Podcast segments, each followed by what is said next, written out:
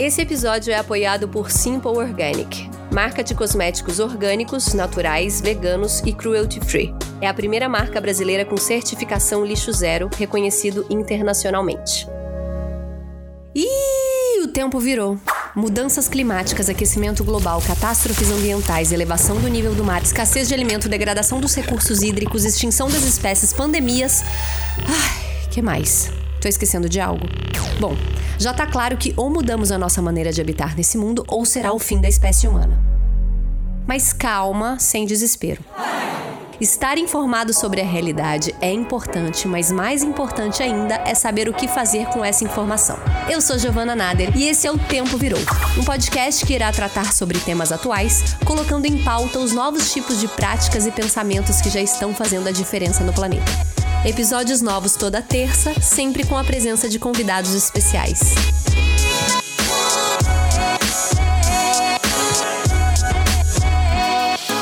Você sabe o que é ecofeminismo? Ecofeminismo, como o próprio nome sugere, diz respeito a uma vertente do movimento feminista que alia a luta pelos direitos das mulheres com a defesa do meio ambiente e sua preservação. Mas claro que essa é uma definição genérica, né? Tem muitas vertentes, nuances e também muita pesquisa recente nesse campo. E por isso, esse episódio eu vou dedicar a esse assunto. Como convidada, eu trouxe uma mulher que me inspira há anos, que eu já tive inclusive a oportunidade de entrevistá-la no sofá da minha casa, minha querida Mônica Guerra. Mônica é ecofeminista, consultora de sustentabilidade urbana, fundadora e diretora executiva do Instituto Comida do Amanhã, organização sem fins lucrativos que apoia a transição para sistemas alimentares saudáveis, inclusivos, biodiversos e sustentáveis. Mônica, muito obrigada por você estar tá aqui. Obrigada é um prazer estar aqui. Saudade agora que deu do sofá da tua casa. Não é? É.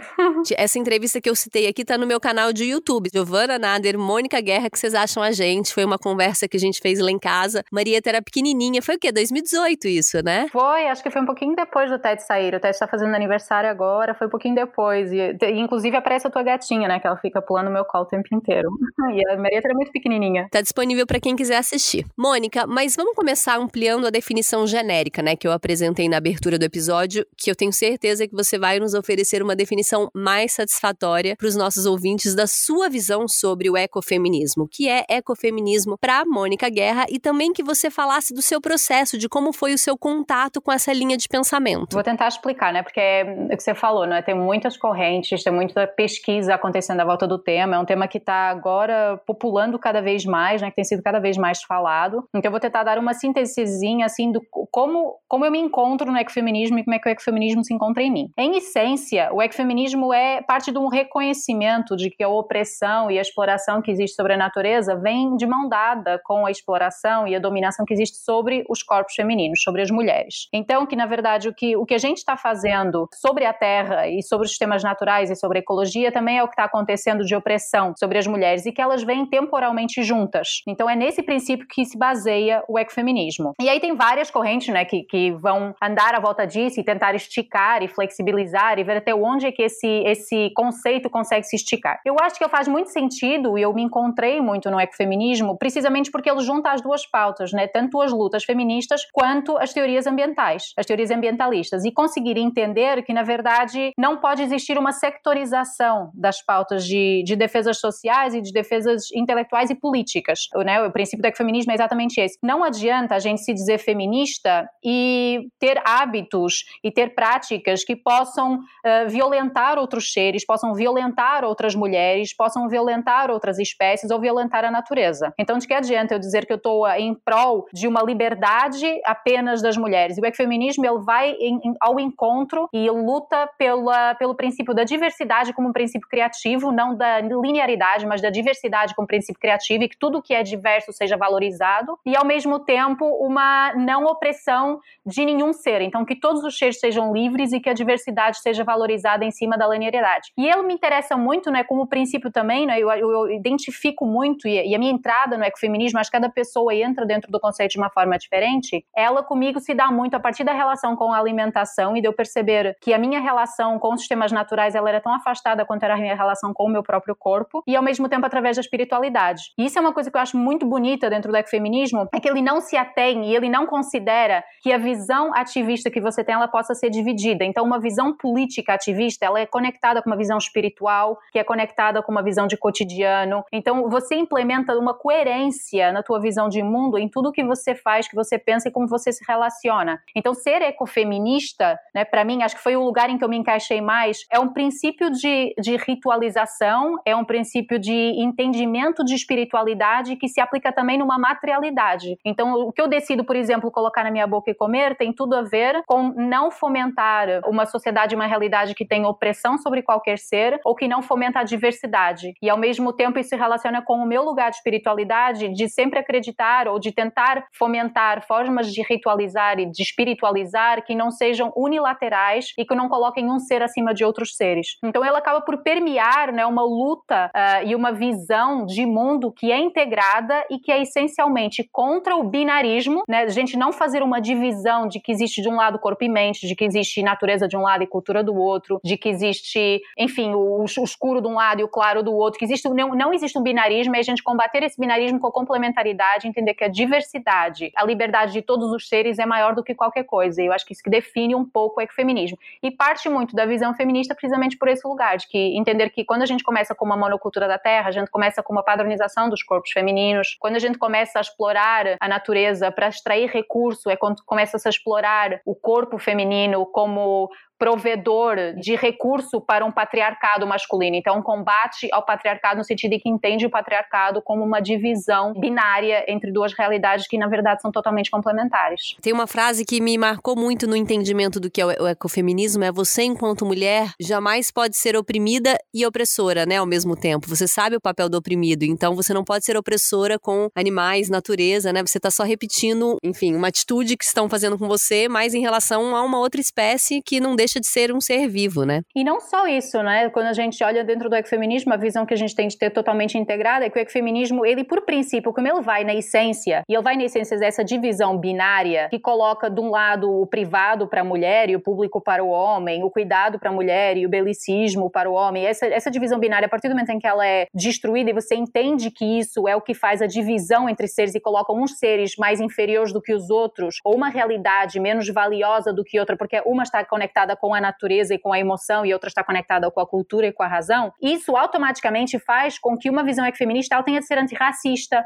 ela tenha de ser antiespecista, porque no momento em que você se coloca e veste esse casaco de que eu não acredito, eu não quero fomentar uma divisão binária em que um é mais dominante do que o outro, isso faz com que você tenha de criar empatia intersetorial entre todas as formas que combatem a opressão. Então é um combate à opressão em todos os níveis, partindo de uma ótica de mundo que seja de cuidado, de uma ética de cuidado que é associada a uma ética ecológica e feminista. Então eu já vou pular para minha quarta pergunta, que é o ecofeminismo como uma linha de pensamento movimento dentro do feminismo, né, ele busca superar todas as formas de opressão, como você vem falando, não só o machismo, o patriarcalismo, o racismo, mas também em relação a uma ideia de que o homem é superior à natureza e às outras espécies. Como que você vê essa questão e quais os caminhos a serem percorridos, que imagino que não são poucos, nessa busca pela emancipação completa? Então, é, é bem complexo, né? Quando a gente vai ver na história do, do feminismo, né, só para dar assim um contexto histórico em cima do ecofeminismo, a primeira vez que o nome ecofeminismo sai ou aparece escrito, é no livro Feminismo à Morte, da Françoise Daubonne. Então, em 1974, na França, que o termo ecofeminismo surge. Mas os movimentos feministas, eles eram muito anteriores a isso. E a gente sabe que, historicamente, já no movimento sufragista, já havia uma fala do que seria um feminismo vegano ou vegetariano, ainda desde o século XVIII. Então, esse olhar sobre a relação que você tem de combate à opressão do corpo feminino, junto com o combate à opressão sobre corpos de outros animais não humanos,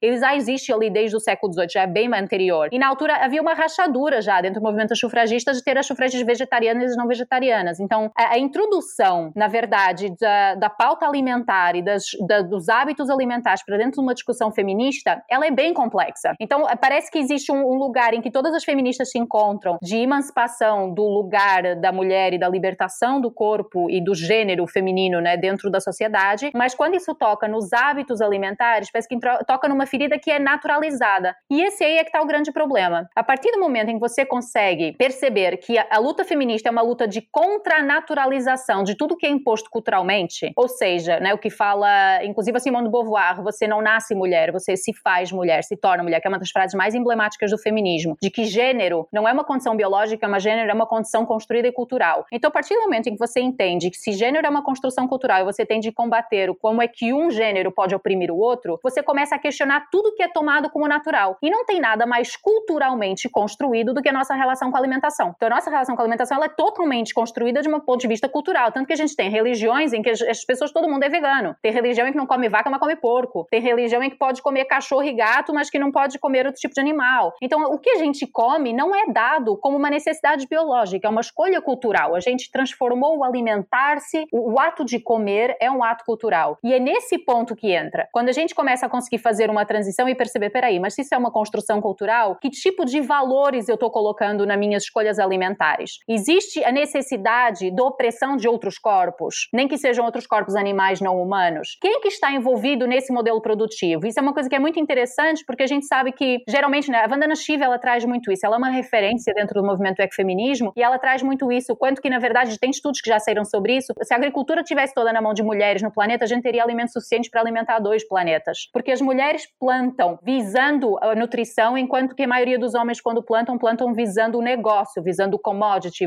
visando a grande exploração natural. Então, na verdade, quando a gente está consumindo, se a gente começa a questionar quem são as mãos que estão por trás disso, qual é a ética de cuidado que existe por trás disso, de que forma a terra e a natureza está sendo cuidada para que esse alimento vá ser produzido, a gente naturalmente vai entrar numa alimentação cada vez mais vegetariana ou vegana que não tem exploração nem de trabalho humano, que geralmente é um trabalho feminino, completamente explorado, ou um trabalho de pessoas que, que é uma questão de classe, né? Porque o feminismo também ele combate não existir uma opressão com base em classe, então não existe uma opressão com base em raça, classe, gênero, uh, espécie. Então você começar a entender que geralmente os sistemas produtivos alimentares que são com base em produção animal e em produção de industrial de grande escala, eles oprimem pessoas, eles oprimem espécies e eles exploram o meio ambiente, você começa a entender que o que se chama de ecofeminismo animalista ou ecoanimalismo feminista, que é tipo, como é que eu consigo entender que na verdade é isso do ser, como é que a gente sendo oprimido historicamente pode não ser opressor? Como é que eu consigo colocar isso na minha prática cotidiana? Que é o que me interessa também no ecofeminismo. Não é uma ideia que fica que a gente fixa na parede dizendo bom dia, eu sou ecofeminista. A gente pode ser ecofeminista e deve ser ecofeminista como princípio, como valor orientador das nossas decisões cotidianas. Eu acho muito interessante até o conceito, eu acho que contrapõe muito o materialismo dessa visão ecofeminista de que você pode trazer isso para a tua decisão pelo menos três vezes por dia do que você coloca na boca, ser um produto de um modelo de vida que não seja opressora. Uh, eu lembro muito do, do, conceito do bypass espiritual, que acho que é o diametralmente oposto, que é quando você cria uma, uma construção de espiritualidade que você não materializa, você está conversando com as estrelas, mas não consegue olhar para o problema social que tem do teu lado. Então a materialidade do ecofeminismo faz com que você tenha de questionar, por exemplo, o consumo de animais, que é uma coisa que é totalmente conectada com que sistema opressor existe por trás disso, ou é um sistema mais integrado e sustentável e sustentado para a vida de todos os seres. Difícil a gente não falar também, é muito importante a gente trazer aqui que as mulheres,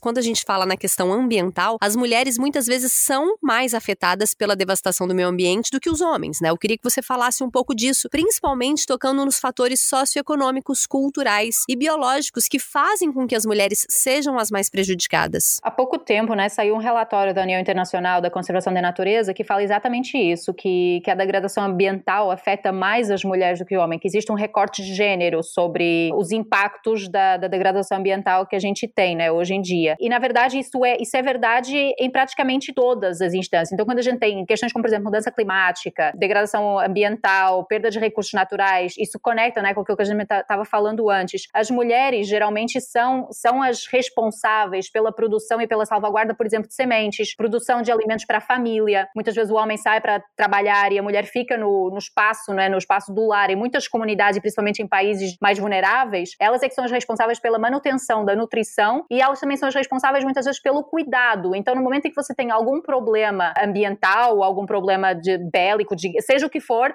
são as mulheres geralmente que fazem o cuidado sobre os seus filhos. Então, a perda de nutrição, geralmente quando a gente tem questões também de insegurança alimentar, afeta muito mais as mulheres do que os homens. Taxa de obesidade afeta muito mais as mulheres do que os homens. Então, todas as consequências de degradação ambiental, de exposição à vulnerabilidade, está muito mais nas mulheres, porque muitas vezes as mulheres estão nesse lugar de população mais vulnerável. Então, geralmente está mais afetando as mulheres, mulheres negras, mulheres negras em territórios periféricos, em regiões rurais, povos tradicionais. Então, as mulheres são de fato as que mais sofrem com a degradação ambiental e, ao mesmo tempo, são as que têm uma, não só com a degradação ambiental, mas também com todas as consequências, da mudança climática. Quando a gente tem uma mudança climática e tem áreas que se desertificam, a gente tem uma menor produção de alimento e isso vai afetar diretamente a segurança alimentar das mulheres. Até porque muitas vezes o que acontece é que quando existe alimento, o alimento é colocado dentro da figura do homem nas famílias mais tradicionais. Então, as mulheres acabam por se alimentar pior para que os homens possam ter mais alimento porque eles saem para o trabalho. Então, isso acontece em várias frentes. A gente vê que a devastação do meio ambiente, todos esses fatores socioeconômicos e culturais afetam mais as mulheres. A gente ainda tem o fator biológico, né? A gente sabe que do, do ponto de vista biológico, existe um desafio gigante, até teve no ano, o ano passado, dois anos que ganhou um dos Oscars, por exemplo, o desafio de meninas e mulheres em vários territórios com a sua própria menstruação. Então, a gente tem uma série de clichês e de tabus à volta da relação com a menstruação, que em muitos países não é muito aceito, e o quanto que as mulheres estão biologicamente mais expostas a uma série de desafios, né? Então, quando a gente tem uma questão de mudança climática ou de devastação ambiental e degradação ambiental, isso afeta principalmente mulheres, populações vulneráveis, negros e populações indígenas e crianças, né? Além de serem as mais afetadas, são normalmente também as mulheres que são as principais agentes na preservação, né? Como você estava falando. Em relação ao fato de que elas possuem uma conexão com a natureza muito mais umbilical. Faz sentido eu pensar assim? Nós temos dados materiais sobre isso, né? A gente sabe que países com mulheres, que têm mais mulheres em cargos de liderança, geralmente têm mais chances de assinarem acordos ambientais. E as políticas ambientais geralmente são propostas e aprovadas por mulheres em situações de liderança. E, e a gente pode tentar entender por que, que será que acontece. Eu acho que tem dois movimentos, né? Inclusive, quando eu fiz meu TED lá em 2018, eu hoje tenho algumas críticas em cima do, do, do próprio TED que eu estava fazendo, porque eu acho que ele partiu de um princípio binário, né? Aquilo que a gente falou. O ecofeminismo, ele divide o mundo em duas partes e considera que um tenta superiorizar ao outro e tenta fazer combater e equilibrar essas energias de volta. Mas essa divisão em duas partes, esse binarismo, ele já é um binarismo construído pelo patriarcado. Então, a gente partir do princípio que o binarismo é verdade, a gente já está caindo na armadilha do próprio patriarcado. Então, eu tenho algumas questões hoje em dia de afirmar com convivência de que a gente tem uma questão biológica que nos torna mais cuidadoras e nutridoras, né? A Vandana Shiva fala isso também no movimento típico, que as mulheres elas não foram agarrar aquelas árvores porque elas têm uma questão genética que as relaciona como mulheres com a proteção do meio ambiente, mas porque o meio de subsistência delas, elas conseguem perceber a floresta como meio de subsistência, dando recursos como água, solo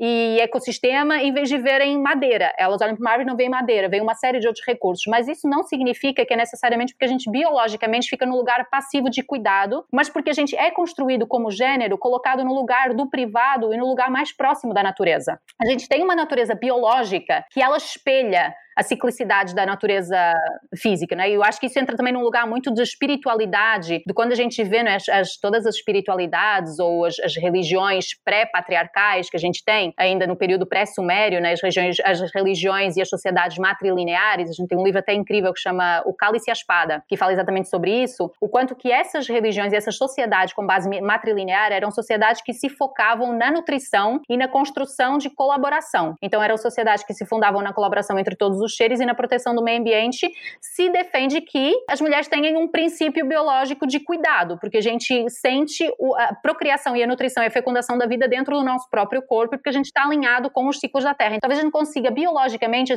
seja de alguma forma ajudado ou é facilitado a gente perceber que a gente nunca deixou de ser bicho, porque a gente tem uma ciclicidade que é exposta, ela não, ela não pode ser escondida. O nosso corpo relaciona com os tempos da Terra de uma forma muito óbvia. O que acontece com todos os seres? Então, eu diria diria que biologicamente a gente tem um canal muito mais aberto para se sensibilizar e para permear a partir de nós essa percepção nutridora de que nós somos nutridoras como a Terra é nutridora, né? Quase criar essa empatia de ver a Terra como uma mulher e a gente como um, um espelho do que é o sistema natural, mas ao mesmo tempo com a construção de gênero que foi feita nos últimos séculos, né? Que é uma questão é muito antigo, com a construção de gênero que foi feita nos últimos séculos, nos coloca ou coloca a mulher sempre no lugar da cuidadora, as educadoras, as cozinheiras, as enfermeiras as curandeiras, uh, cozinheiras, todas elas geralmente eram mulheres, porque a mulher é, é colocada exatamente nesse lugar da cuidadora. Então tem uma questão, tem um texto muito bonito da Cheryl Ortner, que é um artigo em PDF, dá para achar até eh, online, que diz Is female to male as nature is to culture. Então as mulheres para a natureza, como os homens estão para a cultura, e ela parte desse binarismo exatamente dizer, tá, se dividiram natureza e cultura em dois. A cultura é produzida pelo homem e a natureza é mais selvagem e é conectada com a mulher. E a mulher é aquela que exerce todas as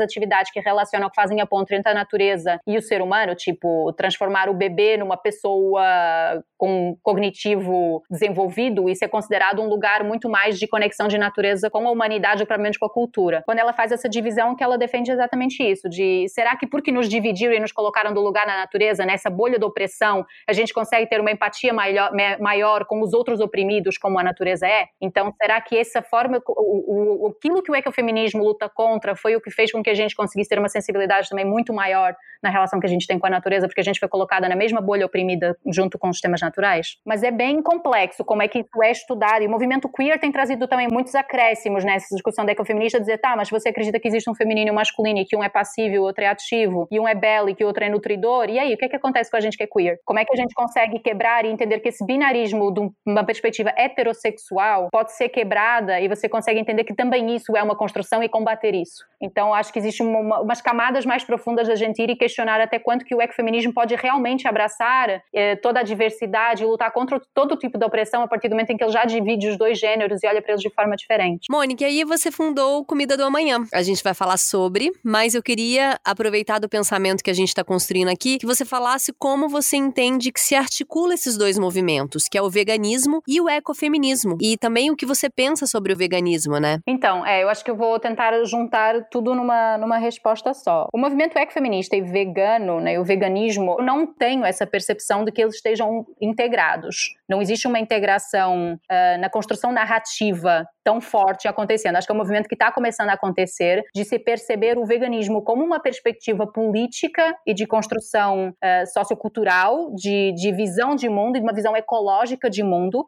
né? porque o veganismo ele tem várias entradas, ele tem várias portas de entrada, e existe inclusive um veganismo que é um veganismo que acredita que a gente pode continuar com esta estrutura patriarcal, comer hambúrguer de papelão e que isso vai resolver o planeta, né? Então eu sempre digo que o veganismo por si é uma porta de entrada muito interessante, mas ele não traz todas as respostas dependendo da forma como você pergunta. Então pode ser uma pergunta muito interessante, mas eu posso não trazer todas as respostas. É, o que que, o que que significa a gente ter uma grande empresa de produção de carne, de repente produzindo um hambúrguer que se considera vegano, mas continua tendo todo o mesmo modelo de exploração, continua visando o lucro, continua fazendo extração de recursos naturais, o lucro que é distribuído ele vai também para a produção de carne, para a produção de pecuária. Ou por outro lado, a gente ter um pequeno agricultor que tem a sua produção de galinha de ovo caipira e que ele está fazendo essa produção de ovo, escoando essa produção de ovo e com isso ele consegue garantir a segurança alimentar da sua família. Então, o quanto que o, a discussão vegana, eu acho que ela está começando a ter essa sensibilidade maior dela ser um veganismo cada vez mais popular, né, um veganismo inclusivo, e eu acho que isso tem tudo a ver com essa visão ecofeminista, da gente ter um veganismo que abarca todo mundo, que não é elitista e que consegue ser um veganismo que se posiciona contra qualquer tipo de opressão. E quando ele quando coloca como contra qualquer tipo de opressão, ele não é um veganismo que não pode aceitar um princípio patriarcal de construção de tecnocracia industrial. Então, na verdade, acho que existem esses dois movimentos que começam a se aproximar do feminismo e do ecofeminismo, olhar para o veganismo como uma materialidade dentro do princípio feminista e, ao mesmo tempo, o veganismo olhar e entender o seu papel político e espiritual. E acho que as duas coisas estão começando a se encontrar e é muito interessante quando a gente vê algumas, uh, alguns movimentos nesse sentido, né? De, de haver uma. Por exemplo, estão lembrando, tem um perfil que eu acho maravilhoso, o Papa Capim, Sandra Papa Capim, que tem no, no Instagram, que ela é uma ativista vegana e ela é uma ativista vegana em luta pela libertação de todos os corpos. Então não, é, não adianta só ser vegano e não ser politicamente vegano. E não adianta só também ser feminista e não, e não conseguir ter essa sensibilidade, como é que você materializa isso dentro do teu cotidiano. E isso entra na questão do, do Comida da Manhã, né? O Instituto, ele é fundado, a gente não, não é claramente, a gente não se expõe como uma instituição ecofeminista, a gente é um think tank que apoia a transição para sistemas alimentares saudáveis e sustentáveis, mas como é que a gente faz isso? Em dois movimentos. Por um lado, como é que a gente traz informação para que as pessoas possam entender que as suas escolhas alimentares têm impactos culturais, espirituais,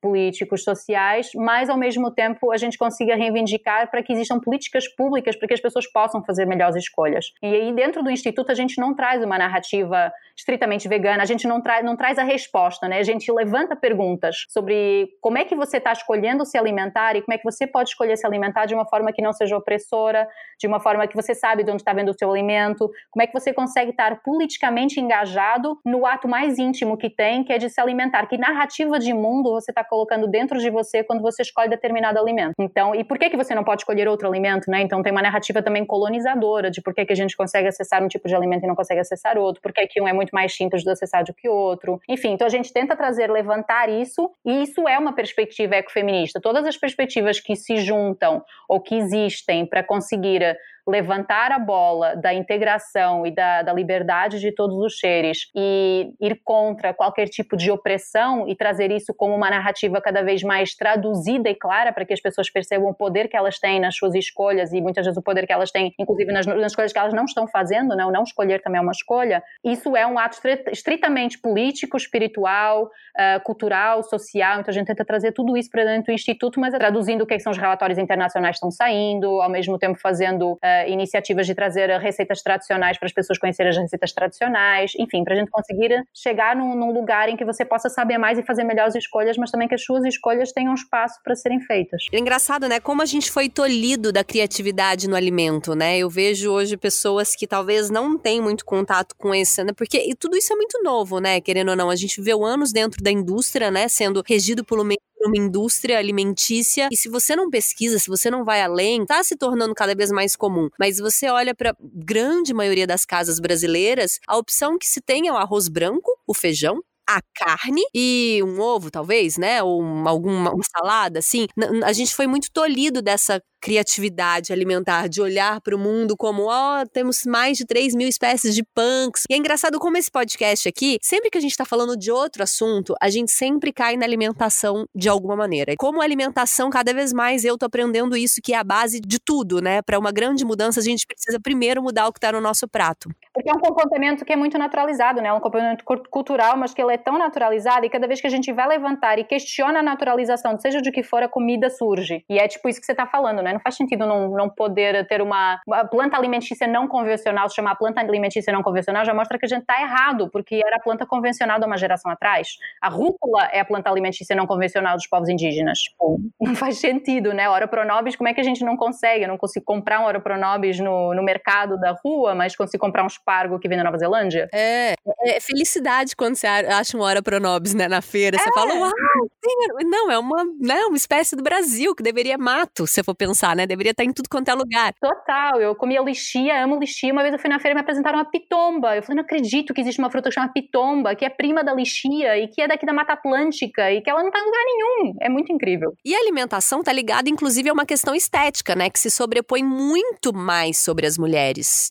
Tanto que é muito mais comum relatos de bulimia, anorexia dentro do universo feminino. E eu sei que você, inclusive, falou no seu TED sobre isso, que você falasse um pouco da sua experiência com isso, desse despertar para alimento através de uma questão que você teve. É, eu acho que é, é o lugar mais, mais sensível, né? A gente fala que, eu costumo dizer que o Instituto foi fundado para a gente poder ajudar a transitar para as dietas mais saudáveis e sustentáveis para todo mundo. Mas no, no íntimo do íntimo, o Instituto, Instituto existe, tudo que eu faço existe para que eu consiga sobreviver e me aceitar nesse mundo, né? Então eu, eu passei por. Uh, eu tive distúrbio alimentar, eu tive anorexia nervosa quando eu tinha 16 anos, e eu fui percebendo o quanto que era uma busca incessante por uma padronização de modelo do que é ser mulher, que é o que a gente tem também como padronização do que é alimento, de padronização do que é relação com a natureza. Então, esse lugar de monocultura, de, de produção de monocultura dos alimentos, também existe uma monocultura de referências que a gente tem do que, que existe, o que, que é o correto. Então, a minha relação de desempoderamento, né, uma não relação com o meu corpo, estava estava completamente ligada com uma não relação que a gente estabelece na nossa sociedade moderna, industrial, patriarcal, de existir um modelo de vida, de existir um ideal, de existir uma forma de se,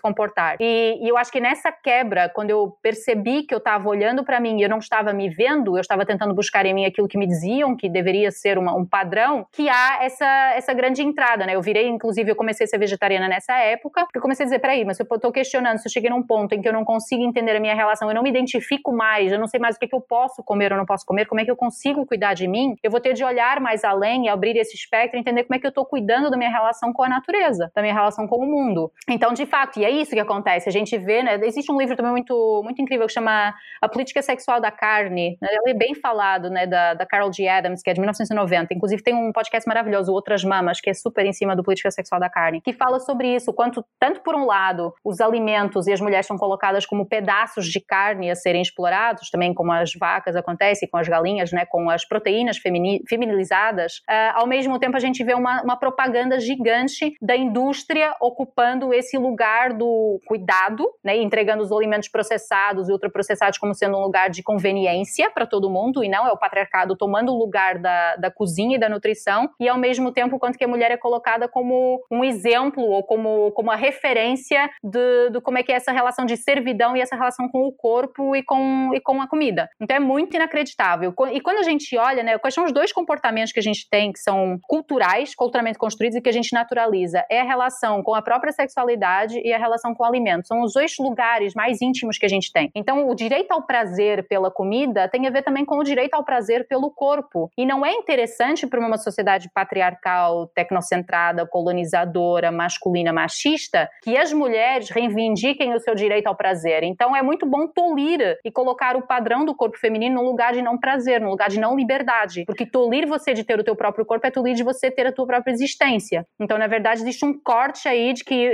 cessar o direito ao prazer das mulheres é cessar o direito à liberdade. E o ecofeminismo é exatamente contra isso. Então, se eu tenho de reivindicar por ter eh, liberdade para todos os seres, e isso partindo de uma ótica de terminar com essa exploração e com essa depradação que existe da natureza e do, do corpo feminino, então eu tenho de reivindicar um direito ao prazer que vem pelo alimento, que vem pela relação com o próprio corpo, com a sexualidade, com a liberdade. Então tudo acaba se juntando. E para mim isso é muito pessoal, assim, de eu perceber de caramba, eu não tô percebendo que eu não sou uma banana dentro de um isopor, né? Eu sou tão natural quanto alguma, algum alimento que existe no meio da, da floresta, no meio da natureza. Não vamos ter todas a mesma banana igual, pesada dentro de um isopor, numa gôndola de supermercado, né? Como é desejado para o patriarcado que, que a mulher se sinta. Bom, agora a gente tem um quadro aqui no podcast que tá ficando bem famoso, que as pessoas estão gostando muito, que é o Biblioteca Ecológica, quando a gente cita um complemento para o ouvinte, seja um livro, é um vídeo para assistir, movimentos a seguir. É, eu sei que você já fez várias dicas durante todo esse episódio, inclusive nossa biblioteca desse episódio vai ser extenso, porque nós vamos pegar todas elas que você já deu para cima. Mas o que, que você traz pra gente? Então, eu acho que eu vou, vou trazer aqui um podcast que eu tenho, que eu escutei, eu achei muito bom sobre ecofeminismo, para quem quiser aprofundar um pouquinho mais na questão do ecofeminismo. É um podcast que tem episódios bem curtinhos do Modifica, que chama Ecofeminismo, Mulheres e Natureza. Recomendo muito uh, ouvirem. E aí eu não queria deixar de recomendar também lerem tudo que acharem da Daniela Rosendo. Ela é uma super especialista em ecofeminismo. Ela é pós-doc na Universidade Federal de Santa Catarina e ela tem um livro chamado Sensível ao Cuidado, sobre uma perspectiva da ética ecofeminista. Ela questiona também os limites da perspectiva da Karen G. Warren. Aliás, Karen G. Warren é assim, uma das referências da, da construção da narrativa do ecofeminismo. Ela faleceu agora, dia 21 de agosto, e ela é dos maiores nomes assim dentro do ecofeminismo. E ela criou o livro Filosofia Ecofeminista, então eu recomendo ler tudo que acharem da Daniela Rosendo. Esse podcast é ecofeminismo. E uma coisa que eu recomendo para todo mundo, porque foi o que fez eu conseguir olhar para alimentação de uma forma diferente e ver a alimentação como uma arma política muito forte, que é O Dilema do Onívoro, que é um livro do Michael Pollan. Eu recomendo também A Botânica do Desejo, enfim, tudo, tudo que também encontrarem do Michael Pollan, eu super dou uma recomendação, porque é muito maravilhoso e ele consegue exatamente olhar o, qual é o conjunto de decisões e de escolhas que a gente está fazendo cada vez que a gente decide comer alguma coisa, né?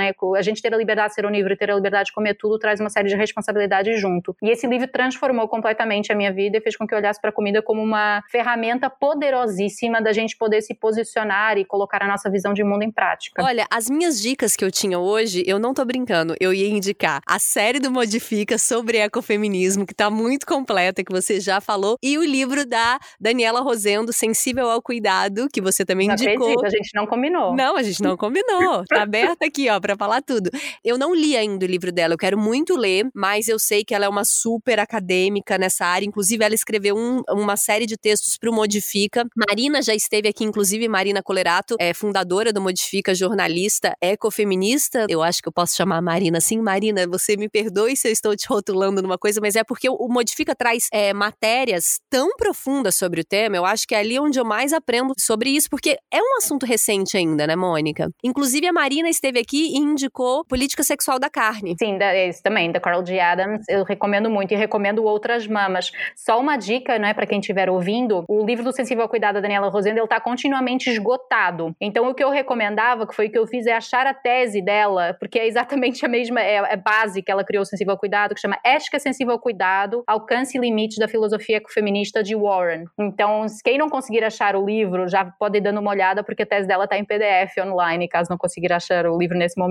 Então, fica a dica. Bom, então, gente, vocês estão cheios de dica agora para fazer leitura ecofeministas. Ah, e outra recomendação, né? Vai no nosso site comidamanha.org e baixa o Isto Não É Apenas um Livro de Receitas, é um jeito de mudar o mundo. Tem lá vários textos sobre os desafios do sistema alimentar e receitinhas com ora pronobis e esses alimentos que a gente tem para promover essa diversidade da cabeça, da mente e da terra. Gente, sigam Mônica Guerra no Instagram, sigam Comida da Manhã no Instagram, é o site, assistam o TED Talk dela no YouTube. E é isso, Mônica, muito obrigada pela sua presença. Obrigada eu, saudade. Beijo para vocês. Beijo para todo mundo que tá ouvindo a gente. Obrigada. Bom, gente, a gente abordou esse conceito que é relativamente novo, com muitas pesquisas recentes, mas pelo pouco que deu para pegar aqui, é um conceito que parece ser muito interessante, que vale a pena a gente se aprofundar mais, porque ele é a união de dois movimentos que são muito caros a esse podcast, né? Que é o feminismo e o ambientalismo. E certamente a partir dessa síntese a gente consegue criar algo mais abrangente e ampliar a ideia que a gente quer difundir pelo mundo. Então eu peço a vocês para compartilharem esse episódio ou outros episódios do podcast que você tenha se identificado. O seu apoio, compartilhamento é muito importante para trazer mais gente para nossa causa. Sigam a nossa página no Instagram, O Tempo Virou, e eu espero vocês na próxima terça-feira com mais episódios inéditos. Um beijo.